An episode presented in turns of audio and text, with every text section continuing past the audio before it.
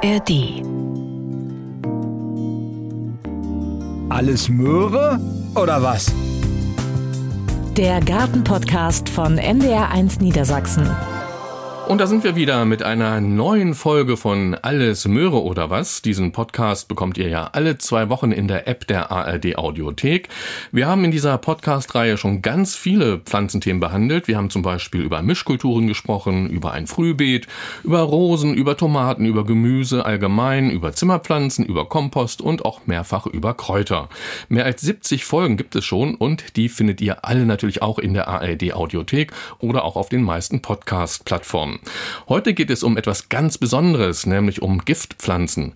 Einige Giftpflanzen wie den Eisenhut, die Tollkirsche, den Riesenbärenklau oder die Eibe kennen wahrscheinlich ganz viele Hobbygärtnerinnen und Hobbygärtner.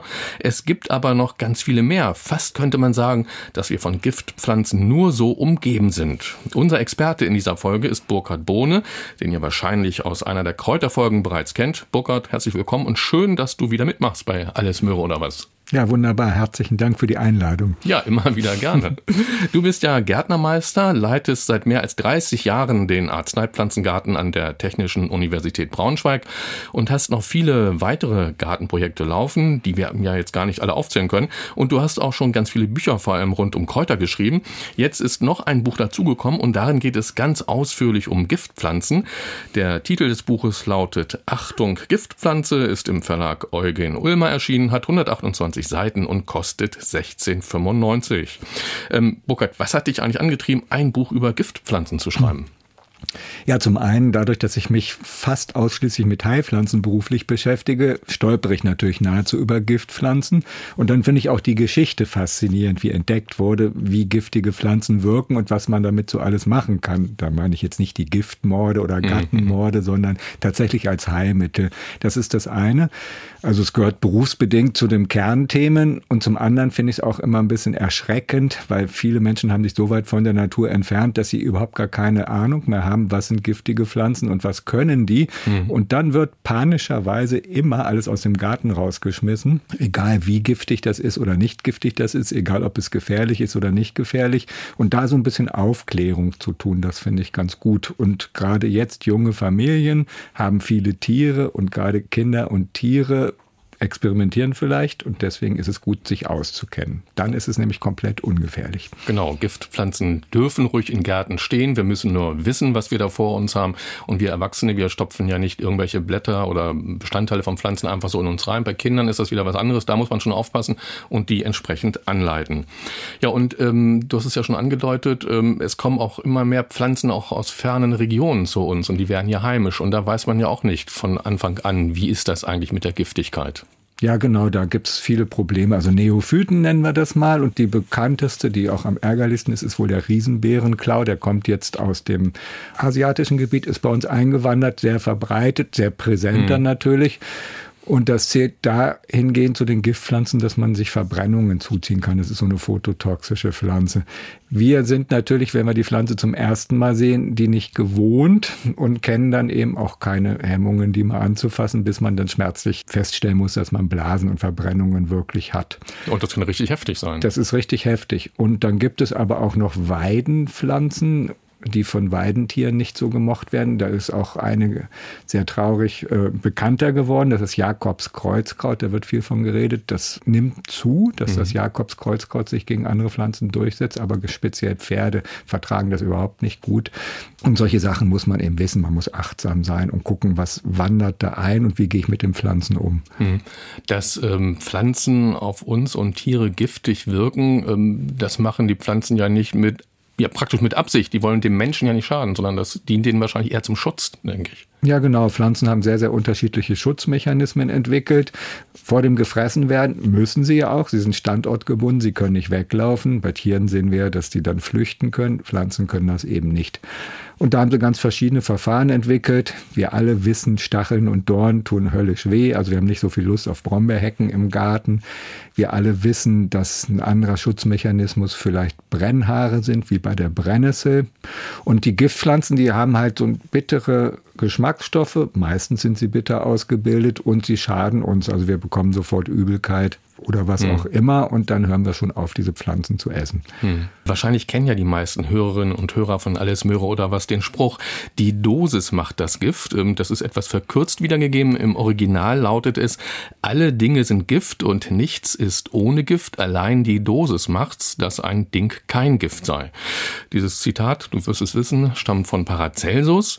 Paracelsus war ein Arzt und Naturforscher, der 1493 in der Schweiz geboren wurde. Für mich heißt das jetzt so übersetzt, wenn wir uns mit dem, was uns in der Natur umgibt, auskennen, dann können wir selbst den giftigsten Pflanzen etwas Gutes abgewinnen, oder? Auf jeden Fall, weil viele der Giftpflanzen oder der sehr bekannten Giftpflanzen sind auch traditionell verwendete Heilpflanzen. Und wie gesagt, die Dosis macht das Gift. Hm. Kannst du denn mal so ein paar Beispiele nennen von Giftpflanzen, die auch als Heilpflanzen dann eingesetzt worden sind früher? Ganz, ganz, ganz weit zurückliegend? Ja, zum Beispiel der Eisenhut, hattest du ja gerade schon erwähnt. Der blaue Eisenhut, eine sehr beliebte Gartenstaude, unendlich schön und wächst an Waldrändern. Was wir meistens nicht wissen, ist, dass die Knolle und äh, der Samen dieser Pflanze das giftigste ist, was wir kennen und wenige Gramm sind tödlich. Eisenhut ist aber auch gleichzeitig ein fiebersenkendes Mittel. Und man muss sich so vorstellen, dass früher einfach, es gab nicht die Forschung wie heute, es gab nicht die Forschungsergebnisse wie heute, es wurde viel experimentiert. Wenn jemand krank ist, was kann ich einsetzen, was kann ich tun? Und man hat schnell festgestellt, dass ähm, verdünntes Gift oder verdünnte Teile des Eisenhutes fiebersenkend wirken wirken und hat das dann als Antifiebermittel eingesetzt.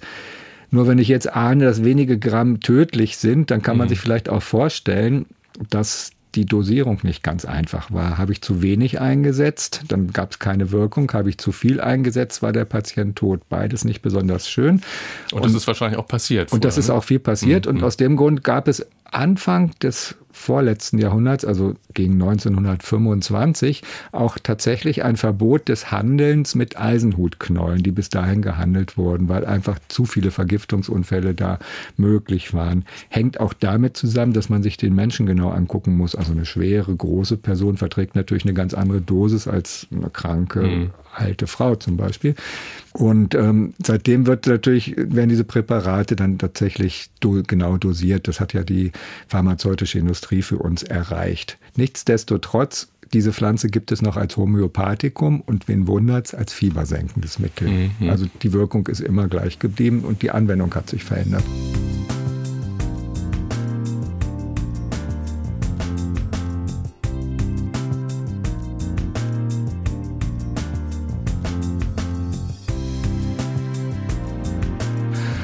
Zweites Beispiel ist die Tollkirsche. Kennen wir aus unseren heimischen Wäldern. Ganz tolle schwarz-blaue Früchte, erinnern wirklich an Kirschen, schmecken auch. Ich habe schon probiert. Oh, leider schmecken die auch. Leider schmecken die auch. Und wenn man dann, und das beäuge ich ja immer so ein bisschen kritisch, wenn viele Menschen laienhaft durch den Wald gehen und Kräuter und Beeren sammeln und sich überhaupt nicht auskennen, da kann schon mal so eine Verwechslung kommen. Mhm. Was passiert dann, wenn ich? Also bei Tollkirsche, da wird mir erst übel und dann bekomme ich so ein bisschen Herzrasen, aber dann vor allen Dingen ganz große Augen. Und so mhm. wurde diese Pflanze auch immer angewendet. Sie heißt ja deswegen Atropa belladonna. Belladonna bedeutet schöne Frau. Schönheitsideal in der Antike, große schwarze Pupillen zu haben. Und genau das kann das Gift tun. Oh weia. Und wir kennen das aus der Augenheilkunde bis mhm. heute. Wenn ich mal so eine Hintergrundspiegelung habe und die Augen getropft werden, ist das tatsächlich auch eben dieser Belladonna-Extrakt. Mhm. Und Atropa ist noch ein anderer Hinweis. Da steckt Atropin dahinter. Interessanterweise, dieses Gift wird in aufbereiteter Form auch als Gegengift bei anderen Vergiftungen verwendet, also vielseitig verwendet, diese Pflanze. Mhm. Lass uns noch mal ganz kurz auf den blauen Eisenhut blicken, denn viele haben den Namen ja vielleicht schon mal gehört, aber wissen gar nicht so genau, wie die Pflanze aussieht. Vielleicht steht sie ja auch schon im Garten, man hat ja vielleicht ein Haus gekauft oder einen Garten übernommen, gepachtet und da wächst etwas so munter vor sich hin, aber ich weiß gar nicht, dass das der blaue Eisenhut ist. Also die Blütenfarbe ist blau, ja. liegt auf der Hand und die Blütenform ist so Hut, also wie so ein Helm, glaube ich, so ein bisschen. Ne? Genau, wie so ein Helm, deswegen auch der Name Eisenhut. Erinnert so ein bisschen an Rittersporn, nur dass der Blütenstand nicht so gedrängt ist und dass die Blätter feiner gefiedert sind, also tiefer eingeschnitten sind. Wenn ich nur einmal hingucke, könnte ich es durchaus auch mit Rittersporn verwechseln. Aber wenn ich genau die Blüte von der Seite angucke, erkenne ich die Helmform, hm. Eisenhut. Dann weiß ich es ganz genau. Und da sollte ich dann, wenn ich an der Pflanze arbeite, also irgendwas schneide oder so, lieber Handschuhe tragen? Ja, oder zumindest Hände waschen. Das reicht in der der Regel, weil die meisten Giftstoffe werden nur über ähm, die Verdauung aufgenommen. Es gibt wenige Ausnahmen, wo das Gift auch über die Haut aufgenommen werden kann. Hm. Neben dem blauen Eisenhut gibt es auch noch den Fuchseisenhut, den gelben Fingerhut und den roten Fingerhut. Mit denen ist auch nicht so zu spaßen. Nee, genau. Es gibt ja so unterschiedliche Kategorien bei den Giftpflanzen. Es gibt sehr stark giftige Pflanzen. Da ist so eine Definition, dass man sich stark vergiften kann. Die Todesfolge ist nicht ausgeschlossen. Und es gibt mittelstark giftige Pflanzen und es gibt schwach giftige Pflanzen. Und all die genannten gehören zu den sehr stark giftigen Pflanzen, die dann auch tatsächlich mit wenigen Gramm sehr wirksam sein können hm. und auch natürlich als Gift eingesetzt wurden. Hm. Und ähm, es gibt ja auch den gefleckten und den italienischen Aaronstab, gehören ja beide zur Familie der Aaronstabgewächse und auch die hm, sind sehr, sehr giftig. Sind alle sehr, sehr giftig, genau. Die haben so Kristalline und die zerstören dann die Magenschleimhäute. Also muss man schon aufpassen, bloß nicht essen. Wie sehen die aus, diese Aaronstabgewächse, gerade der italienische und der gefleckte Aaronstab? Also sie sind sich im Prinzip sehr ähnlich, nur der italienische hat etwas größere Blätter. Der italienische kommt aus Italien, ist deswegen mhm. in Gärten eingeführt, aber der gefleckte, den sehen wir jetzt gerade in Wäldern. Als erstes kommen Blätter und die Blätter sind dunkelgrün, schwertförmig und haben eben Flecken, deswegen gefleckter Aaronstab. Und dann kommt irgendwann die Blüte im Mai. Also besonders gut ist er daran zu erkennen, dass er orange Beeren hat im mhm, Spätsommer mhm. und die orangen Beeren sind besonders giftig. Was ja auch viele Menschen im Garten wachsen haben, also demnächst jedenfalls, das ist das Maiglöckchen. Ja.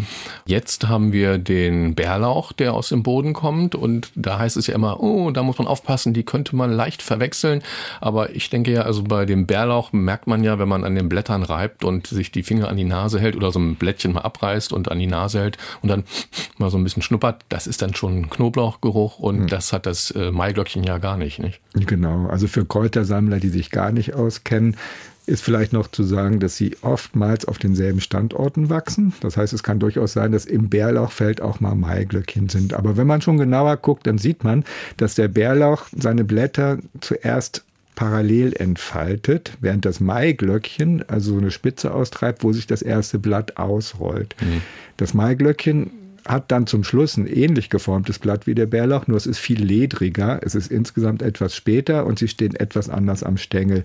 Aber am sichersten ist man natürlich durch das Riechen. Das Maiglöckchen hat überhaupt keinen Knoblauchgeruch und der Bärlauch hat Knoblauchgeruch. Und wenn ich anfange zu sammeln und mich mit den Bärlauchblättern vertraut gemacht habe, zum Beispiel durch das Riechen, dann erkenne ich das sofort und dann nehme ich keine anderen Blätter dazu. Genau, und wenn die Blüte beim Maiglöckchen da ist, dann ist, glaube ich, die Gefahr sowieso gebannt. Also das sieht man dann ganz deutlich, dass es eine Glöcken. Genau, und dann ist der Bärlauch auch längst weg. weg dann, ja.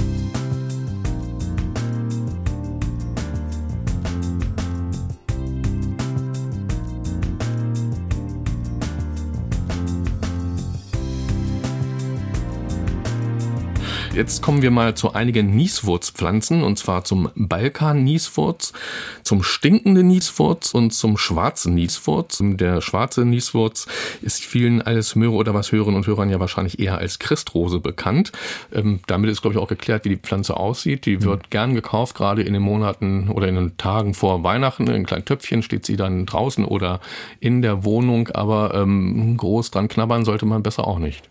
Nee, gehört auch zu den stark giftigen Pflanzen und hat auch natürlich eine Wirkung, eine Herzwirkung nämlich. Und alle Nieswurzarten haben eine ähnlich starke Wirkung, aber nur die schwarze Nieswurz ist in unseren Gärten verbreitet.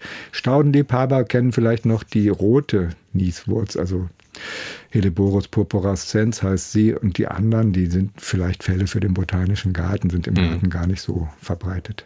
Okay. Ähm, viele haben möglicherweise auch eine Diefenbachie in mhm. der Wohnung stehen, auf der Fensterbank. Beschreibt doch mal, wie diese Pflanze aussieht und was die so ja, an Wirkstoffen in sich hat und wie man sich verhalten sollte der Pflanze gegenüber. Ja, genau, da sind wir völlig unkritisch eigentlich bisher gewesen immer. Ähm, wir kennen das zum Beispiel von Schnittblumen. Die können mit Pestiziden behandelt sein, wie sie wollen. Wir würden niemals Bio-Schnittblumen kaufen, wobei das natürlich blöd ist. Genauso wenig wissen wir, dass Zimmerpflanzen nicht alles nur freundliche Wesen sind und einige sind sehr, sehr giftig. Die Diefenbachie gehört dazu. Sie bildet Stämme, aber das sind so weiche Stämme und Blätter. Die Blätter sind relativ groß, bis 30 Zentimeter hoch und man erkennt sie eindeutig dadurch, dass sie gefleckt sind. Das sind so grasgrüne Blätter mit hell weißen Flecken. Mhm. unendlich schöne, sehr weit verbreitete Zimmerpflanze. Also da bekommt man schon heftigste Bauchkrämpfe, wenn man davon isst, würde aber kein Mensch tun.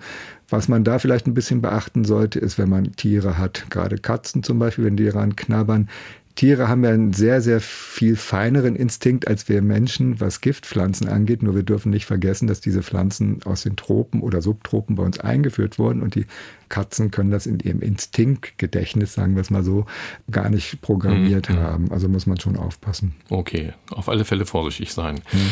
Ja, jetzt kommen wir zu einer beliebten Heckenpflanze, die ebenfalls sehr stark giftig ist. Und das ist die Thuja oder der abendländische Lebensbaum, wie die Thuja auch genannt wird. Die Thuja ist ja immergrün und es gibt Sorten mit dunkelgrünen oder auch blaugrünen Blättern. Worauf muss ich bei der Thuja besonders aufpassen? Vielleicht, wenn ich sie schneide oder? Also im Prinzip für uns Menschen ist das gar nicht gefährlich. Es sei denn, ich esse die Blätter zufällig oder Heckenschnitt mhm. fällt dann zufällig irgendwo mit Gemüse zusammen, aber das ist sehr, sehr, sehr unwahrscheinlich. Vielleicht muss man an der Stelle mal sagen, dass Vergiftungserscheinungen ausgesprochen selten sind. Weil wenn ich so ein Blatt habe, wie von der Thuja, das ist auch noch so ein Nadelgehölz, würde ich bestimmt nicht auf die Idee kommen, das in einen Salat zu tun oder zu essen. Und es schmeckt auch nicht. Es ist immer sofort bitter. Von daher würde ich da keine Gefahr sehen. Anders ist das bei der Eibe, da muss ich schon was beachten. Okay, zu der Eibe kommen wir später noch. Genau. Ja, das waren dann auch jetzt einige der von dir angesprochenen sehr stark giftigen Pflanzen, die durchaus in unseren Gärten stehen können. Wir sollten im Idealfall nur wissen, dass sie giftig sind und das dann unter anderem auch beim Schnitt bedenken. Also vorsichtshalber lieber das ein oder andere Mal Handschuhe tragen. Und dann auch der Hinweis, ja, beim Verdacht auf eine Vergiftung, also wenn ich mir nicht sicher bin, habe ich da möglicherweise was oder hat das Kind möglicherweise was gegessen und es verhält sich nicht so, wie ich das erwarte, also hat klagt über Schmerzen, dann vorsichtshalber natürlich lieber zum Arzt oder zu einer Ärztin gehen. Genau, und da zählt es zu unseren Aufgaben darauf zu achten, was die Kinder tun. Und wenn irgendwas ist, dass ich das dann einfach ein bisschen im Visier habe, dass auch eine Vergiftung vorliegen könnte. Deswegen auch dieses Buch, dass man diese Pflanzen mhm. erkennt und dann ein bisschen alarmiert ist.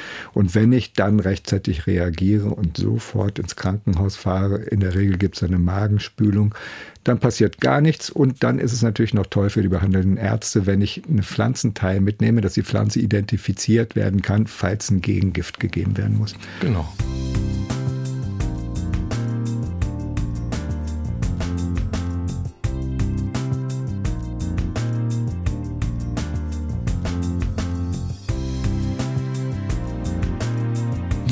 Ja, wir kommen nun gleich wieder zu einigen Anrufen von euch, die uns vor einigen Tagen erreicht haben. Vorher möchte ich aber noch auf eine Mail eingehen, die mir eine Hörerin aus Hamburg geschickt hat und die, denke ich, für ganz viele Hörerinnen und Hörer interessant ist.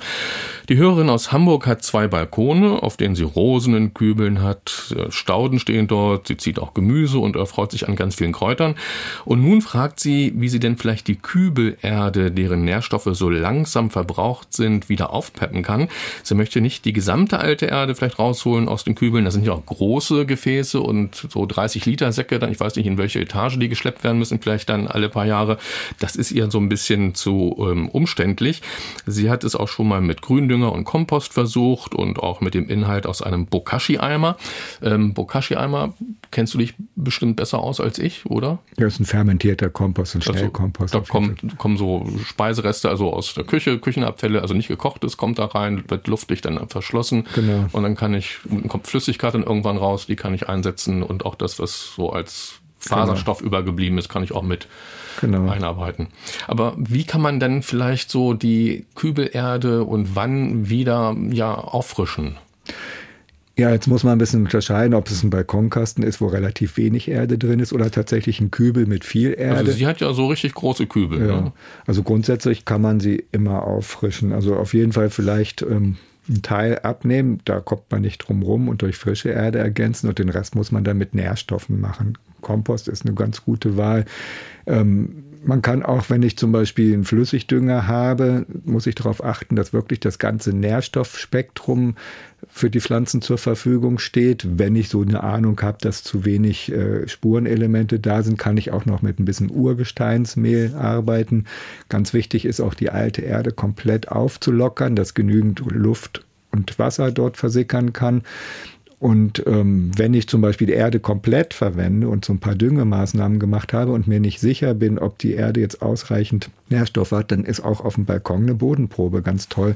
Dann ah, weiß ja. ich nämlich sofort, wie viele Nährstoffe sind drin und bekomme eine Düngerempfehlung. Also wenn ich es schaffe, genügend Nährstoffe zu der Pflanze zu bringen, kann ich die alte Erde verwenden. Einzige Ausnahme ist, wenn Pflanzenkrankheiten auftauchen. Mhm die ja auch Ursachen in der Erde haben können. Dann müsste ich zumindest sterilisieren. Okay. Ja, dann auch herzlichen Dank für diesen Tipp, Burkhard. Und wir kommen jetzt wieder zu einigen Anrufen von euch, die uns vor einigen Tagen erreicht haben. Der erste Anruf, der kommt aus Elsfleth und zwar von Kurt Schmitz. Kurt, was ist denn deine Gartenfrage an unseren Experten Burkhard Bohne? Unser Garten ist überwiegend Ziergarten, aber ich habe da so ein kleines Gemüsebeet angelegt, zwei Meter mal 2,50 auf diesem Beet haben wir in den letzten Jahren überwiegend Kartoffeln gepflanzt und geerntet. Aber im letzten Jahr und im vorletzten Jahr haben wir mal Kohlrabis angepflanzt. Im vorletzten Jahr normale Kohlrabi-Sorte. Und wir waren erst begeistert, wie die jungen Pflanzen sich entwickelt haben. Das Kraut ist geschossen, nur die Knolle hat sich nicht gebildet. Wir haben im Endeffekt gar nichts an Knolle geerntet. Im letzten Jahr habe ich mal eine andere Sorte genommen, Superschmelz, ist auch gut angegangen. Und hier kann ich sagen, 20, 30 Prozent haben sich auch die Knollen gut gebildet. Aber überwiegend die meisten Pflanzen, tolles Blattwerk, aber keine Knolle. Am meisten haben sich gefreut die Nacktschnecken. okay, dann hat es wenigstens denen geschmeckt, aber man den will ja, geschmeckt, ja. man will ja als äh, Hobbygärtner oder auch als Hobbygärtnerin ebenfalls auch was aus dem Boden holen und selbst essen können. Burkhard, woran kann es gelegen haben, dass eben die Korabis nicht so geworden sind, wie Kurt sich das vorgestellt hat? Also es ist immer grundsätzlich muss ich wissen, wann ich Kohlrabi zu pflanzen habe und welche Nährstoffbedingungen da sind. Also oftmals ist es so, dass die Pflanzen schneller wachsen und, und als sie eigentlich sollten.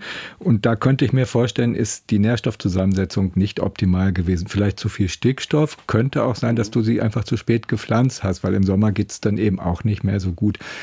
Ich würde empfehlen, gerade wenn man neu mit Gemüsegarten anfängt und Kartoffeln am Anfang hatte, das ist ja auch super, dass man dann vielleicht einfach mal eine Nährstoffanalyse macht, dass man dann guckt, welche Nährstoffe sind da drin und noch ein bisschen genauer darauf achtet, wann die Pflanzzeiten sind. Dann sollte es klappen, weil gerade die Kulturkohlrabi wie zarter Schmelz sind einfach so gezüchtet, dass es schon klappen sollte. Mhm. Die Nährstoffanalyse macht mir wer? Also jetzt ist schon ein guter Zeitpunkt dazu. Es gibt in Gartencentern und in Saatgutfachgeschäften Nährstoffanalysen zu kaufen in Form einer Pappschachtel. Und in der Pappschachtel ist ein Kunststoffbeutel und ein Fragebogen. Das heißt, ich gehe dann in den Garten und nehme aus 30 Zentimeter Tiefe, also ein Spatentief, von verschiedenen Standorten so eine Mixtur, jeweils einen Teelöffel Erde, mische das in so einem Topf, so einem Primeltopf, 9 Zentimeter voll, fülle das in die Tüte, schicke das dann ein, die Adresse ist dann drauf und bekomme zwei Wochen später die Nährstoffanalyse. Und da steht dann meistens drin, Magnesiummangel oder zu wenig Kali oder zu viel Phosphor und wie auch immer. Und dann kriegt man auch eine gezielte Düngerempfehlung. Und bei Kohl und Kohlrabi würde ich da einfach ankreuzen, stark zehrendes Gemüse. Und dann bekommst du ganz, ganz gezielt die Düngerempfehlung. Und dann weißt du, mit welchen Nährstoffen du hantierst. Und dann sollte es auf jeden Fall gut klappen. Mhm. Wobei ich sagen muss, dieses Gemüsebeet habe ich wenig gedüngt. In erster Linie Kompost draufgegeben, aber so keine Düngerzufuhr. Ich dachte nur, vielleicht auch zu viel Kompost, ne? einmal im Jahr. Ja, das kann schon sein, dass dann eine Überernährung mit gewissen Nährstoffen ist, aber vielleicht ein anderer Nährstoff fehlt. Also wenn ich eine gute Kompostdüngung habe, habe ich oftmals zu wenig Stickstoff. Wobei bei dir, wenn du sagst, das ist gut ins Kraut geschossen, dass kein mhm, Stickstoffmangel mhm. sein muss, aber auch ein Überschuss. Und das müssen wir einfach in unserer Denkweise als Gärtner ein bisschen mehr verinnerlichen. Zu viel ist auch immer nicht gut. Ich brauche eigentlich alle Nährstoffe im richtigen Verhältnis und im mhm. Optimum. Und ich muss das auch nicht jedes Jahr machen, aber wenn ich das ab und zu mal mache, dann bekomme ich ein Gefühl dafür und weiß, aha, ich habe jetzt viel Kompost gegeben, dann habe ich vielleicht zu viel Kali meinetwegen in, oder zu wenig Stickstoff oder oder oder und wenn ich dann so ein Gespür dafür habe, dann weiß ich das. Viel Kompost ist immer gut, aber vielleicht fehlt noch irgendwas und genau das kann man als Laie und auch als Fachmann ganz schlecht rauskriegen. Mhm. Ja, dann werde ich das mal tun, mal so eine Analyse durchführen Und vielleicht bin ich danach schlauer und werde mich richtig verhalten. Ja, gut, wir wünschen dir alles Gute dafür und hoffen, dass dann der Kohlrabi beim nächsten Mal ordentlich wächst. Ja, Ja, viel Erfolg dann. Ja, alles Gute nach Elsfleth. ja, Dankeschön. Tschüss. Tschüss.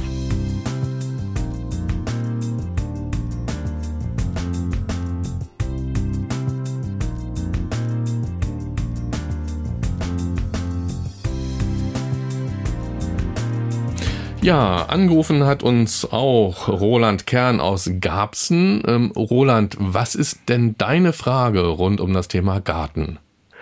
Also vor einigen Jahren habe ich eine deiner Gartensendungen gehört. Da ging es darum, dass man auch Haare in den Garten ähnlich wie Hornspäne streuen könnte, die dann eine düngende Wirkung hätten. Das passte in dem Moment gerade ganz gut. Ich hatte meinen Bart gestutzt und äh, die Haare in einen alten Briefumschlag gesammelt, damit sie nicht in den Abfluss kommen und stand da gerade mit meiner Tüte. Dann habe ich gedacht, ach, das passt ja ganz gut, bin in den Garten gegangen zu einem Stück, was ich umgraben wollte und habe die ganze Tüte dort ausgekippt. War das ein langer Bart? Ja, doch, das war äh, von Weihnachten. Da lasse ich den Bart immer ein bisschen länger wachsen. Meine Enkel finden das immer ganz gut, dann sehe ich aus ein bisschen wie der Weihnachtsmann. okay. Ja, und dann äh, lagen die Haare da im Beet und du hast wahrscheinlich einen Spaten geholt oder sowas?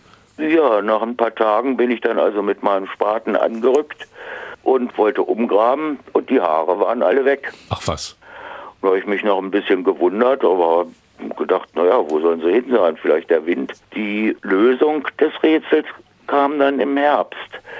Als ich dann so Blätter gehakt habe, alte Vogelnester weggeräumt habe, da habe ich ein Vogelnest gegriffen und da lagen meine Barthaare alle drin.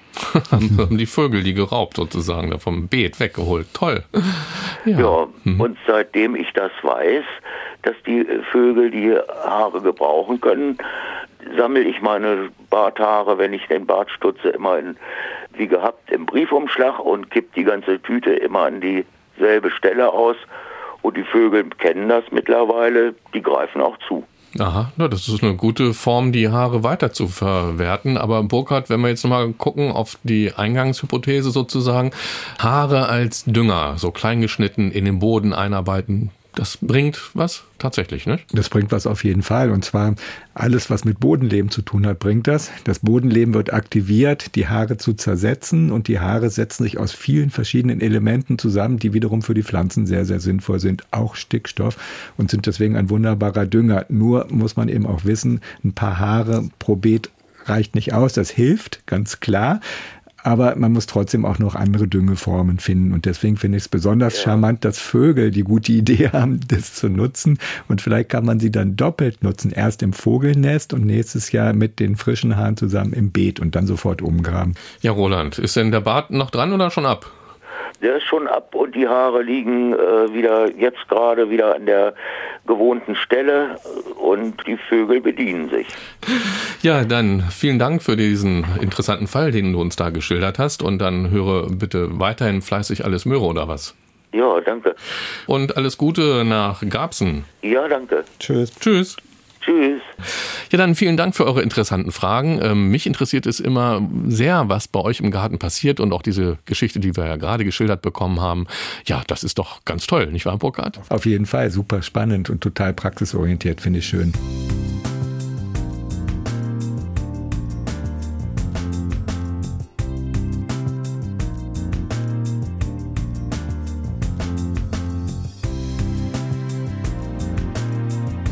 Wenn wir jetzt gleich auf die stark giftigen Pflanzen schauen, wie unterscheiden die sich so von der Wirkung her von den sehr stark giftigen Pflanzen? Da hast du ja auch gesagt, das kann durchaus mal tödlich enden. Ja, es gibt ein ganz großes Wirkungsspektrum natürlich, je nachdem, was sie für Inhaltsstoffe haben. Manche Gifte wirken aufs Herz, manche aufs Verdauungssystem, manche aufs Nervensystem. Bei den stark giftigen Pflanzen ist das so, dass man schon Übelkeit und Erbrechen haben kann und Kreislaufprobleme haben kann, aber dass so eine starke Vergiftung die Todesfolge haben kann, doch eher die Ausnahme ist, weil ich es gar nicht schaffe, genügend Pflanzen aufzunehmen, also zu essen in diesem Fall. Nichtsdestotrotz empfindliche Personen, bei denen ist das wieder komplett anders und allergische Reaktionen haben wir noch gar nicht besprochen, müssen wir auch nicht. Mhm. Also auch da große Vorsicht und Übelkeit reicht dann eben schon aus. Aber vielleicht ist es auch gut zu wissen, dass die Gifte nicht so schnell wirken. Also wenn ich den Verdacht habe, ich habe eine Vergiftung, bleibt mir immer noch genügend Zeit ins Krankenhaus zu gehen, es sei denn, ich verschleppe das drei mhm. Tage. Also da sollte man auf die Symptome dann doch schon achten und, und das ernst nehmen. Man sollte es ernst nehmen und wenn ich ein Symptom habe, kurz reflektieren, was war denn? Und wenn ich einen Garten habe und Kinder habe, dann ist es doch jetzt ab heute toll zu wissen, dass es giftige Pflanzen gibt. Hm. Und dann achte ich anders drauf, genau wie du es auch gerade gesagt hast, wie du jetzt anders in deinen Garten guckst. Und damit hat man tatsächlich das Gefahrenpotenzial komplett minimiert. Hm. Und du hast es ja in der ersten Hälfte auch schon angesprochen, ähm, wer jetzt auf eigene Faust durch den Wald läuft und meint, da Kräuter sammeln zu müssen. Ich glaube, man sollte sich da so verhalten wie bei den Pilzen. Also wirklich nur das zu nehmen, was ich wirklich hundertprozentig identifizieren kann und nicht wahllos und äh, was greifen und denken, naja, das ist so ein bisschen Grünzeug, was soll mir das schon schaden? Ja, genau, gerade im Wald und bei den Frühlingsblühern, darum geht es ja meistens, weil im Sommer über sich ja fast nur Bäume, gibt sehr, sehr viel giftige Pflanzen und auch stark giftige Pflanzen dabei dabei. Und deswegen sollte ich auch da keine Frühlingssalate machen. Das fängt schon an bei den ähm, Buschwindröschen und, und natürlich Salomonsiegel sind sehr stark giftig. Maiglöckchen gibt es im Wald, also muss ich schon gucken mhm. und wissen, was ich sammle. Und selbst bei Pflanzen, die jetzt blühen, Schaboxkraut zum Beispiel, ist das so, wenn Pflanzen blühen, sind die Blätter nicht mehr genießbar, weil sie dann schwach giftig sind. Also solche Zusammenhänge sollte ich zumindest schon mal wissen. Deswegen Kräuter sammeln im Wald nur, wenn ich mich wirklich auskenne und dann auch nur Pflanzen, die ich eindeutig identifiziere identifizieren kann. Mhm. Die erste stark giftige Pflanze, über die wir jetzt sprechen wollen, das ist die Kartoffel. Mhm. Da werden ja jetzt vielleicht viele denken, na wieso Kartoffel? Esse ich doch jeden Tag oder sowas, da passiert mir doch nichts. Aber da kommt die Farbe Grün ins Spiel. Also wenn eine Kartoffel grüne Stellen hat, dann ist schon mal ein bisschen Vorsicht geboten. Genau, also es gibt ja unterschiedliche Pflanzengifte haben wir schon öfter mal angesprochen. Und bei der Kartoffel speziell, es ist ein Nachtschattengewächs. Und bei Nachtschattengewächsen ist das grundsätzlich so, dass alle Pflanzenteile, die Photosynthese betreiben, Giftstoffe aufbauen. Und deswegen ist die Kartoffel natürlich als Knolle, wenn sie ordentlich gelagert ist, überhaupt nicht giftig, sondern ein sehr wertvolles Nährmittel und Speisemittel. Aber wenn eine Kartoffel äh, einfach nur im Fenster liegt und grün wird, also Chlorophyll mhm. bildet, dann ist Solanin enthalten und das ist natürlich ein Gift, ja, was schon Übelkeit hervorrufen kann. Und deswegen ist ja auch immer der Tipp, bei Tomaten zum Beispiel das Grüne rauszuschneiden. Mhm. Das ist dann auch Solanin. Das ist auch Solanin. Genau. Alle Nachtschattengewächse bilden Solanin in Pflanzenteilen, die Chlorophyll bilden. Deswegen ist das auch so ein bisschen kompliziert gewesen mit der Kartoffel, als die Pflanze eingeführt wurde. Da war es wegen der hübschen Blüte. Genau, als Zierpflanze. Als ne? Zierpflanze, mhm. genau. Und dann gab es den Tipp, Kartoffeln können Ernährungsprobleme lösen. Dann wurden versucht, Blätter zu essen, was mhm. natürlich nicht gut endete. Und äh, bis dann endlich klar war, es sind die Knollen und die Knollen ohne grüne Färbung, das ist wichtig. Und beim Kartoffeln ernten ist das nämlich häufig zu sehen, dass Kartoffeln, die jetzt nicht unter der angehäuften Erde liegen, sondern tatsächlich Licht abbekommen, also die oberen, oft grün sind und die sollte ich aussortieren. Schmecke ich das sonst, wenn ich da mal so die Kartoffel koche und mit einer grünen Stelle? Oder Im Großen und Ganzen, wenn es richtig stark ist, vielleicht ein bisschen bitter und natürlich durch das Kochen wird davon auch was zerstört, aber das Restrisiko sollte ich doch ausschließen und es einfach wegschälen. Das ist das Mindeste, was ich machen kann. Gut, und das Kartoffelgrünzeug, das Kraut überhaupt nicht verwenden. Vielleicht zum Kompost und eigentlich ernte ich auch erst Kartoffeln, wenn das Kraut eingezogen und braun ist. Genau. Gut, ähm, die nächste Pflanze, ähm, die stark giftig ist, hat, wie ich finde, einen ganz aparten Namen. Sie heißt nämlich Frühlings-Adonis-Röschen. Da glaubt man ja gar nicht, dass da was Gefährliches hinterstecken kann, oder? Adonis, so, das ist, glaube ich, kräftig und schön oder sowas. Ne? Ja, ja, genau. Das sind so diese alten Heilpflanzen oder die alten Pflanzen der Mythologie. Adonis-Röschen bedeutet natürlich Schönheit und bedeutet bedeutet auch Liebeszauber so ein bisschen. Wie sieht die Pflanze aus? Die hat eine gelbe Blüte und hat so ganz fein gefiederte Blätter, ist sehr, sehr niedrig und wächst aber auch nicht überall. Also es gibt so ein paar Kalkhänge. Zum Beispiel gibt es so Höhenzüge im Nordharzland. Also man braucht Kalkfelsen und man braucht eine Steppenlandschaft. Und dann sind da tatsächlich diese kleinen Adonisröschen zu finden die jetzt dann bald gelb blühen. Die nächste Pflanze, über die wir kurz sprechen wollen, die giftig ist, die steht auch bei mir im Vorgarten und zwar in großen Mengen. Das ist der kleine Winterling mit seinen gelben Blüten. Ähm, da dachte ich eigentlich auch nie dran, dass da irgendwie Giftstoffe äh, drin sein könnten. Da sind wir jetzt aber schon bei den schwachgiftigen mhm. Pflanzen auch angekommen. Da passiert in der Regel nichts. Kein Mensch kommt auf die Idee, einen Winterling zu ernten und zu essen. Vielleicht eine kleine Ausnahme, also es wird ja jetzt immer wieder populärer, diese Frühjahrssuppen und Frühlingssalate zu machen, so in Erinnerung an die vorchristliche Tradition, neuen Kräutersuppe und so mhm, weiter und so weiter. Und auch essbare Blüten werden ähm, in Massen gegessen. Mhm. Da sollte ich dann tatsächlich auf die Idee kommen, dass ich dann wirklich alle giftigen Pflanzen kenne, weil wenn ich Winterlingblüten im Salat habe, kann es schon mal zu Bauchschmerzen führen. Also mhm. lasse ich es gleich sein. Und die lecker aussehenden Blätter esse ich lieber auch nicht, da gibt es dann andere. Buchsbaum würden wir auch nicht essen. Nee, Buchsbaum würden wir auch nicht. Aber er zählt auch zu den giftigen Pflanzen, ist ja so oder so stark bedroht. Also der Zünsler setzt ihm zu. Mhm. Und da gibt es auch noch einen Pilz, der unterwegs ist, äh, der den Buchsbaum schadet. Also wir sollten uns schon um den Buchsbaum kümmern, aber vielleicht muss man beim Schneiden Handschuhe tragen oder ist das, wäre das zu übertrieben? Das wäre schon sehr übertrieben. Also es reicht völlig aus, dann die Hände zu waschen. Natürlich tragen die meisten Handschuhe, weil sie keine schmutzigen Finger haben wollen, mhm. dann ist es in Ordnung. Aber wie gesagt, es gibt nicht genügend Giftstoffe, dass die über die Haut aufgenommen werden. Also gibt es sehr wenige. Das Einzige, was ich dann natürlich machen muss, bevor ich, nachdem ich mit Giftpflanzen gearbeitet habe im Garten und dann meine Mittagspause mache, da sollte ich mir schon die Hände waschen. Weil wenn ich Giftstoffe an den Fingern habe und die in den Mund kommen, dann kann es schon mal zu einer Übertragung führen. Mhm. Das trifft auch auf die Eibe zu, über die wir jetzt sprechen wollen. Ne? Du mhm. hast sie ja in der ersten Hälfte auch schon kurz angesprochen. Also da steckt schon ein bisschen was drin. Ja, die Eibe ist eine richtig schön starke, giftige Pflanze. Und da haben wir was ganz Spezielles. Äh, das gibt es bei einigen Pflanzen, bei Rizinus zum Beispiel auch. Also bei der Eibe ist das so, dass alle Pflanzenteile stark giftig sind. Also Nadeln, Rinde, Wurzeln, Blüten und auch der Fruchtkern. Eiben erkennen wir ja vielleicht an den immergrün nadelförmigen Zweigen. Das sieht so ein bisschen aus wie eine Fichte, ist aber tatsächlich keine Fichte. Ist eine ganz alte Pflanze, die, die in der Mythologie arg verhaftet ist. Es gibt heilige Haine mit Eiben und so. Und äh, sie ist so giftig, aber positiv giftig, weil sie auch in der Chemotherapie, in der Krebstherapie viel verwendet wird. Sie hat Früchte, die nennt man speziell Arillen. Also ein Arillus ist die orange oder rote Beere. Es gibt beide Farben. Und das ist letztendlich Fruchtfleisch, was einen Samenkern umhüllt. Ah, ja. Dieses Fruchtfleisch ist als einziges nicht giftig. Also ich könnte es essen, ich könnte es zu Saft oder Gelee verarbeiten oder zu Mousse verarbeiten, wenn ich die giftigen Samenkerne rausnehme. Oh, ja. Weil die Samenkerne sind so giftig wie die Blätter und das kann schon mal zu Magenblüten führen. Was bei der Pflanze toll ist, die Natur ist so clever. Es gibt eine ganze Reihe von Vögeln zum Beispiel.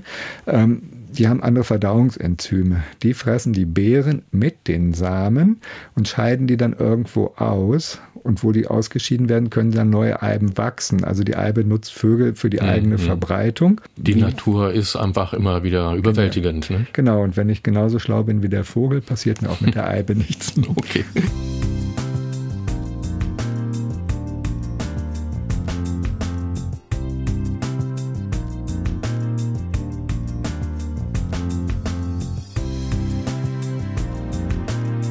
Neulich habe ich wieder von meinem Oleander oder von meinen beiden Oleandern gestanden, die ich in Kübeln schon mal rausgeräumt habe. Ich hoffe nicht, dass es noch starke Fröste geben wird. Und da fiel mir wieder ein Mensch, ja, Oleander ist ja wunderhübsch anzusehen, im Mittelmeerraum total verbreitet, blüht auch bei uns, wenn die Sonne schön scheint, ordentlich, wenn er gedüngt und noch gegossen wird ist aber auch giftig, ne? glaube ich, auch in allen Teilen. In allen Teilen, genau. Gehört so ähnlich wie der rote Fingerhut und auch die Christrose, von der wir schon gesprochen haben, und auch das Adonisröschen zu den herzwirksamen Pflanzen. Also man kann durchaus auch Präparate äh, gegen Herzbeschwerden daraus machen. Im Mittelmeerraum gab es häufiger Vergiftungen, weil die Oleanderzweige sind sehr, sehr, sehr gerade und man kann die schön ent Blättern. Und mhm. wenn es dann Berichte über Vergiftungsunfälle gibt, dann ist es vom Barbecue, weil man mhm. kann so wunderbar Würstchen und Fische drauf aufspießen und dann kann schon mal also die Giftstoffe in die Nahrung kommen. Und weil es eine herzwirksame Pflanze ist, ich spreche deswegen mal von den Inhaltsstoffen, dann merke ich es als erstes durch äh, Herzrasen und Kreislaufprobleme. Also es gibt ja auch unterschiedliche Vergiftungsmöglichkeiten. Und wenn ich dann zum Beispiel mein Würstchen von einem Oleanderzweig gegessen habe und Herzprobleme bekomme, weiß ich, was ich zu tun habe.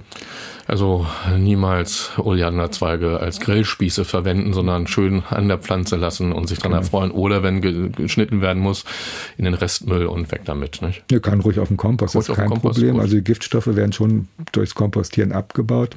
Ich sollte sie halt nur dann eben nicht weder Pflanzensaft saugen noch mhm. irgendwas, auch nach dem Schnitt nicht die Zweige in den Mund nehmen. Da kann ich vielleicht auf Kinder ein bisschen achten, dass das nicht passiert. Aber wenn ich ganz normal achtsam mit Pflanzen umgehe, passiert nichts.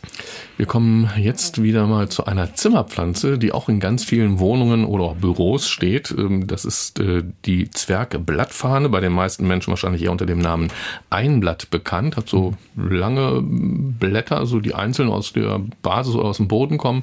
Und manchmal entwickelt sich auch noch so eine weiße Schale als Blüte, richtig mhm. beschrieben? Mhm. Ja, so passt das ja. Genau. Und die ist auch ja, nicht stark, aber schwach giftig. Mhm, genau, gehört dazu. Man sollte sie natürlich nicht essen, wird man ja auch nicht tun. Und dieses Einblatt soll wie andere Zimmerpflanzen oder einige andere Zimmerpflanzen auch sogar das Raumklima verbessern, also die Luft irgendwie auffrischen. Das machen viele Pflanzen ja sowieso schon dadurch, dass sie Kohlendioxid in Sauerstoff umwandeln durch die Photosynthese. Und es gibt aber auch viele Pflanzen, die tatsächlich dann auch noch Schadstoffe aus der Raumluft filtern können. Und dazu wird dieses Einblatt gezählt. Nur inwieweit das messbar ist und wie viele Einblätter man braucht, das weiß ich nicht. okay. Äh, eine andere Pflanze, die auch ja in vielen Wohnungen steht. Bei mir zu Hause habe ich sie auch. Das ist der Bogenhanf. Mhm. Also früher auch ganz war verbreitet in Kneipen, weil diese Pflanze wirklich ganz anspruchslos ist. Ein bisschen gießen mal, zwei Wochen nicht dran denken, dieser Bogenhanf geht nicht ein. Essen würden wir den Bogenhanf natürlich auch nicht, aber ähm, das enthaltene Gift könnte unser, ich glaube, unser Blut zersetzen. Ja, genau, da sind immer so die Probleme, nicht beim Blut zersetzen, aber ich muss genau überlegen, wie komme ich denn zu Vergiftungen? Bei Maiglöckchen zum Beispiel werde ich niemals die Blätter essen, aber eine potenzielle Gefahr ist, wenn ich einen Blumenstrauß im Wasser habe und das Gift an das Wasser abgegeben wird und dann ein Tier oder ein Kind von dem Wasser was nimmt oder gar trinkt, da gibt es dann schon mal Möglichkeiten, eine Vergiftung zu haben. Aber bei Bogenhanf, da stelle ich weder na doch, wenn ich zum Beispiel versuche, einen Steckling zu mhm. machen. Und dann könnte man ins Wasser, ja. Ja, aber letztendlich sind die Vergiftungsunfälle so selten mit solchen Pflanzen. Zum Glück.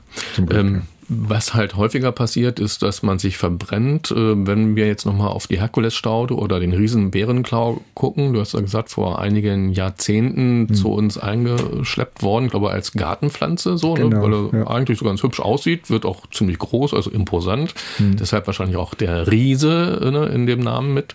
Ähm, aber beim Entfernen, da ist man ja doch jetzt schon sehr darauf bedacht, dass man diese Pflanzen einigermaßen wieder los wird. Gerade auch in öffentlichen Bereichen gibt es ja richtige ja, Rodungsaktion, aber da brauche ich schon Schutzhandschuhe, denn wenn ich da diesen Pflanzensaft abbekomme und die Sonne scheint, dann ist es für meine Haut nicht so gut. Ja, genau, da ist es extrem wichtig, komplette Hautbedeckung zu tragen, weil das ist nicht nur so, wenn ich Pflanzensaft auf die Haut bekomme beim Schneiden, sondern wenn ich einfach so einen Stängel abbreche, dann gibt es ja immer so ein bisschen Spritzwasser, mhm. ist es ja nicht, aber Spritzpflanzensäfte nennen wir es mal so. Das reicht schon. Da gibt es eine Gruppe von Pflanzen, das nennt man phototoxisch, das heißt, die Giftwirkung kommt dann tatsächlich in Kombination mit Sonnenlicht. Und da gibt es eine Menge. Also, und da darf ich nicht äh, da muss ich wirklich aufpassen. Es gibt zum Beispiel im Kräutergartenbereich die Weinraute, die ist genauso mhm. nicht so gefährlich. Gefährlich weiß ich nicht. Also wenn ich aufpasse, ist ja nie gefährlich. Aber wenn ich zum Beispiel im Kräutergarten eine Weinraute habe und dann mit nacktem Arm darin arbeite, dann habe ich oftmals Verbrennung geht mir selbst auch noch so, ich weiß es, aber trotzdem mhm. schnell mal irgendein Wildkraut ja. rausgezogen, schnell mal berührt und das ist wirklich fies. So hat man sechs Wochen tatsächlich Blasen, Quaddeln und das tut mhm. auch weh.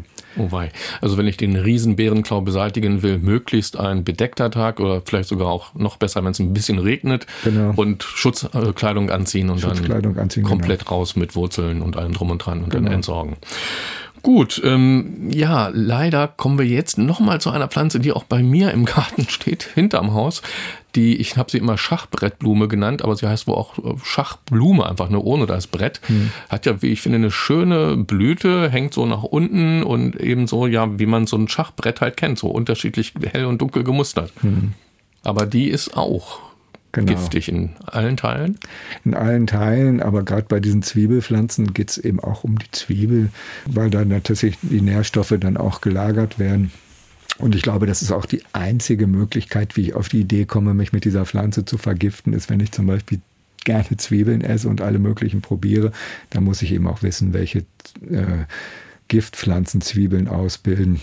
Hm. Ansonsten zählt sie aber auch zu den nicht so stark giftigen Pflanzen. Also angenommen, ich würde eine Zwiebel ausgraben und aus Versehen essen, was ja schon hypothetisch genau. ist, äh, dann kann ich vielleicht Bauchschmerzen bekommen. Also würde ich eher Entwarnung geben und auf gar keinen Fall aus dem Garten entfernen. Nein, also alle die Pflanzen, die wir jetzt so bis auf den Riesenbeerenkraut vielleicht äh, angesprochen haben, verschönern ja unsere Gärten. Genau, und sind manchmal auch als Nutzpflanzen sehr, sehr, sehr attraktiv. Wenn ich nochmal an die Weinraute denke, das ist ein ganz tolles Gewürz, nur sehr sparsam zu verwenden. Und letztendlich fast alle Pflanzen, über die wir gesprochen haben, sind Wildpflanzen und sind auch heimische Wildpflanzen, außer als Neophyten oder eingeschleppte. Und die haben ja enormen Wert eben auch für Insekten, also für die natürlichen Kreisläufe. Da muss ich ja, das sollte ich ja immer gleich mitdenken. Und schon allein aus dem Grund ist ja eine große Vielfalt angesagt. Und da hilft es nichts, die Vielfalt zu reduzieren, sondern ich muss sie fördern, gerade in Gärten. Genau so ist das. Ja, dann vielen Dank. Diesen Podcast bekommt ihr ja alle zwei Wochen in der App der ARD Audiothek. Und in der Audiothek findet ihr auch viele weitere Gartenpodcasts und natürlich auch alle Folgen von Alles Möhre oder was. Schaut doch da gerne mal rein. Und wir beide, Burkhard und ich, freuen uns selbstverständlich auch über ein Abo. Dieses Abo gibt es natürlich auch kostenlos. Und wenn ihr jetzt im Frühling die passende Musik hören möchtet, dann empfehle ich euch den tollen Podcast Philips Playlist von NDR Kultur. Da gibt es eine neue Folge mit dem Titel Musik für den Frühling. Also schaltet doch mal rein oder hört euch doch mal den Podcast an. Philips Playlist heißt der von NDR Kultur. Ja, vielen Dank auch an dich, an den Gärtnermeister Burkhard Bohne, der uns so viel über giftige Pflanzen sagen konnte. Und wie versprochen kommen wir jetzt nochmal zu deinem Buch, das du geschrieben hast. Der Titel lautet Achtung, Giftpflanze. Darin sind, ich glaube, 160 Pflanzen ausführlich beschrieben, und zwar Garten- und Wildpflanzen. Erschienen ist es im Verlag Eugen Ulmer und kostet 16,95 Euro. Buckert, nochmal ganz herzlichen Dank, dass du da gewesen bist. Sehr, sehr gerne. Und wie immer am Ende wünschen wir euch viel Erfolg und Spaß im Garten oder beim Gärtnern auf dem Balkon und schaltet gerne wieder ein, wenn es heißt Alles Möhre oder was? Der Gartenpodcast von NDR1 Niedersachsen.